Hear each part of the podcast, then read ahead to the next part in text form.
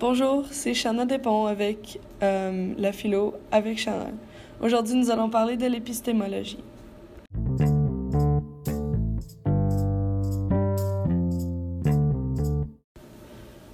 Les étudiants de Platon et d'autres philosophes antiques divisent la philosophie en trois parties l'éthique, l'épistémologie et la métaphysique.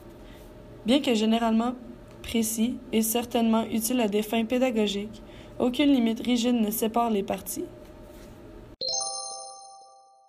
L'éthique, par exemple, concerne la façon dont on doit vivre et se concentre sur le plaisir, la vertu et le bonheur. Puisque selon Platon et Socrate, la vertu et le bonheur exigent la connaissance, par exemple la connaissance des biens et des mots. L'éthique de Platon est inséparable de son épistémologie. L'épistémologie est, grosso modo, l'étude de ce qu'est la conscience et de la façon d'en arriver à la connaissance. Les grandes questions de l'épistémologie seraient Qu'est-ce que je sais? Quelle est ma conscience?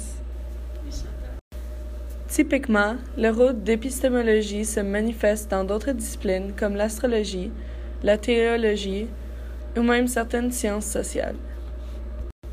Des philosophes connus de l'épistémologie sont Aristote et Platon.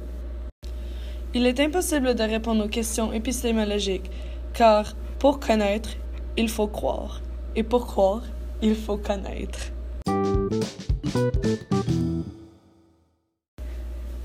C'était tout pour moi aujourd'hui pour l'épistémologie.